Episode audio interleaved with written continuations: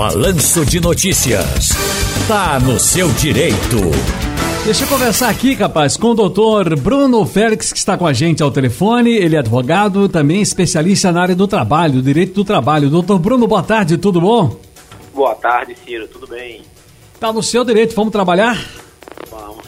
Doutor Bruno, qual é a sua opinião sobre a mini reforma trabalhista que está em análise no Senado? A gente sabe que estava todo mundo de olho é, no dia daquele fatídico dia do voto impresso em Brasília, mas a mesma tropa de deputadas e deputados que aprovaram o, o que rejeitaram o voto impresso, né, antes, numa sessão antes, tratou dessa mini reforma e aí, como diria o ex-ministro uh, uh, do Meio Ambiente, o Salles, Ricardo Salles, deixaram a boiada passar por ali, não foi, doutor? Qual é a sua análise sobre essa mini reforma, que inclusive agora está no Senado, né? É, essa, essa mini reforma, na verdade, é uma grande reforma. Ela passou, está passando a boiada. Ela traz mudanças relevantes no sistema de regulação e das relações de trabalho do país. Impacta de forma especial os trabalhadores em relação à jornada, ou seja, empregados que, por força de lei, é, é a exemplo de jornalistas, é, que trabalham em período inferior a 8 horas por dia. Para eles, se acaso mantida, por exemplo, no Senado Federal, o adicional da hora extra ele é reduzido de 50% para 20%. Estamos falando aqui também de bancários, de operadores de telemarketing, de músicos, de operadores, de advogados, de trabalhadores de minas e subsolos. Enfim, é, são mudanças relevantes. É, a, a, essa minha forma, ela cria trabalhadores sem direito a FGTS, sem recolhimento de INSS, trabalhadores que ganhariam menos da metade do mínimo, do salário mínimo. Mas, doutor Bruno, veja bem, uh, nós temos aí, portanto, não é uma perda de, de ganhos, de, de, de, garantias, de direitos, mas nos explique qual é o argumento da outra banda que defende essa mini-reforma, ou, como o senhor diz aí, uma grande reforma que mexe com tantas categorias. Qual é o argumento para tomar essa decisão? Não, não está legal, é, vai ficar assim agora. É, num, num país feito o nosso, 15 milhões de desempregados, há quem defenda isso, um principal argumento que antes empregado ganhando pouco do que desempregado. Antigamente, no tempo da escravidão, antes um escravo um prato de comida do que ele passando fome. O argumento dos maiores defensores dessa minha reforma é exatamente esse. É melhor você que está desempregado, você receber um baixo salário e ter algum tipo de renda do que você está desempregado. Este é o maior argumento. Agora veja, a mini reforma trabalhista, gente que está no Senado, reduz o valor de hora extra e pode afetar contratos vigentes. Agora, doutor Bruno, isso não poderia é, pre, é, precarizar ainda mais os direitos trabalhistas, uma vez que alardeou-se muito, tocou-se muitas trombetas de que naquela reforma trabalhista uh, do senhor Michel Temer em 2017, já para 2018, era o apogeu, era o, o, o como, como diriam antigamente os locutores antigos, o apanágio, o paraíso. E a gente está vendo que a coisa complicou um pouco para os traba trabalhadores e trabalhadoras. E essa mini-reforma não seria uma, uma mini-reforma também para precarizar ainda mais os direitos trabalhistas? Não tenha dúvida, Ciro. É, o que cria emprego, Ciro, o que melhora é, o ambiente de negócio no país é a atividade econômica. O país ele vem numa crise, a, depois, afinal do, do governo Dilma, Michel Temer, agora com a pandemia, não entro na discussão política do lado A do lado B. O fato é que o país está em crise, em crise econômica.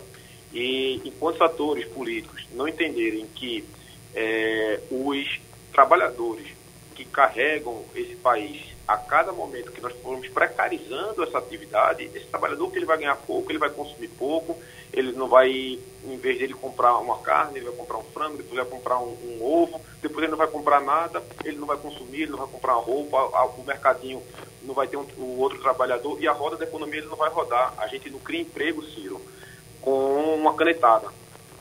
A gente não cria emprego só na vontade, a gente cria emprego com atividade econômica e melhorando o ambiente de negócio, reduzindo impostos, melhorando, facilitando a vida tanto do empregador quanto do trabalhador, não apenas descontando o lado mais fraco, que é o trabalhador nisso aí. Tanto que o desemprego, que era em torno de 10 a 11 milhões, e hoje está em quase 15 milhões, porque muita gente ainda não voltou a procurar emprego. Porque quando esse número, essas pessoas que não estão procurando emprego, que tecnicamente não são consideradas empregadas, quando eles voltarem a efetivamente a procurar emprego, o número de desempregados será bem maior. Muito bem. Tem uma pergunta aqui que é a seguinte: Doutor Bruno, funcionário que trabalha em home office, o teletrabalho, trabalha de casa agora pelo computador, isso se disseminou com a pandemia, tem direito à hora extra? Como comprovar esse tempo a mais para a empresa, para o patrão? Ciro, em princípio, a lei é, diz que o trabalhador em home office não está sujeito a controle de jornada, ou seja, a ele não se aplicam as regras de duração do trabalho previstas na CLT atualmente. E por essa razão não havia direito ao pagamento de horas extras. Porém, isso não impede que se o empregador quiser implementar ferramentas de monitoramento de trabalho, ele implemente. A jurisprudência, ou seja, os, os tribunais, têm admitido, entretanto, o dever do pagamento das horas extras se, no curso de um eventual processo trabalhista, ficar demonstrado que o empregador tinha meios capazes de controlar a jornada de trabalho do empregado, mas não utilizou deliberadamente. O que seria isso? Por exemplo, um bancário ou uma outra atividade, um trabalhador na parte de, de produção, de tecnologia de informação, que trabalha em casa, que ele tem que se logar num sistema, por exemplo, ou seja, o empregador dele tem o total controle do, de quando ele começou a trabalhar, do momento que ele termina, do intervalo, de quando ele para. Alguns sistemas, inclusive, derrubam. É comum a gente ouvir, Ciro, num banco, o bancário ele fala assim, quando dá 4 horas, o sistema cai, ou seja, tem 15 minutos, 10 minutos para cair o sistema, para eu poder ir, ir embora, largar. Muitos empregadores é, se utilizaram desse período do, do teletrabalho, do trabalho remoto, do home office, para aumentar a carga de trabalho do seu empregado. Entendeu? Então não é a mera justificativa do teletrabalho, do home office, certo. muito comum hoje, que não daria direito ao trabalhador da percepção de horas extras. Se Três. for comprovado em juízo que ele teria direito, ele teria condições de controlar e não controlava, o trabalhador vai fazer jus às horas extras.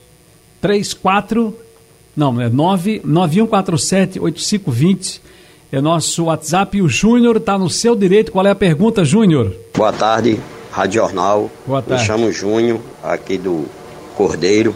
Gostaria de saber do advogado de família, porque eu perdi minha companheira recentemente, vivia com ela há mais de 20 anos, tinha três filhos e um de menor.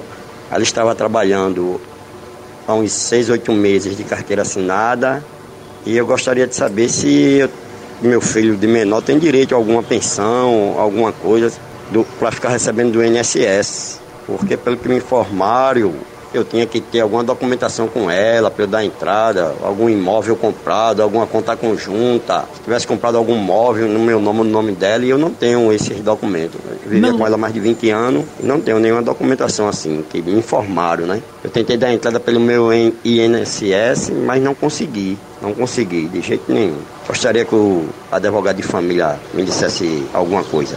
Não é advogado de família, Júnior, mas eu tenho certeza absoluta que o doutor Bruno vai te informar, vai te orientar como você deve proceder. Doutor Bruno, por gentileza, o senhor ouviu o Júnior, né? Sim, sim, Ciro. É, Ciro, isso é, é muito comum na, nesses casos que o falecimento de, o, de um dos cônjuges Porém, a situação é relativamente simples quando existem filhos menores de idade. Basta levar uma a certidão de nascimento dos, desses filhos perante ao INSS e o INSS fatalmente é, habilitará aqueles filhos menores de idade, os quais receberão até 21 anos de idade e receberão uma pensão. Caso esse companheiro dela comprove esta condição de companheiro através de documentos, obviamente, é, ele, a partir do momento que cessar, ou seja, a partir do momento que parar de, desses menores de idade receberem essa, esse valor, ele vai também receber.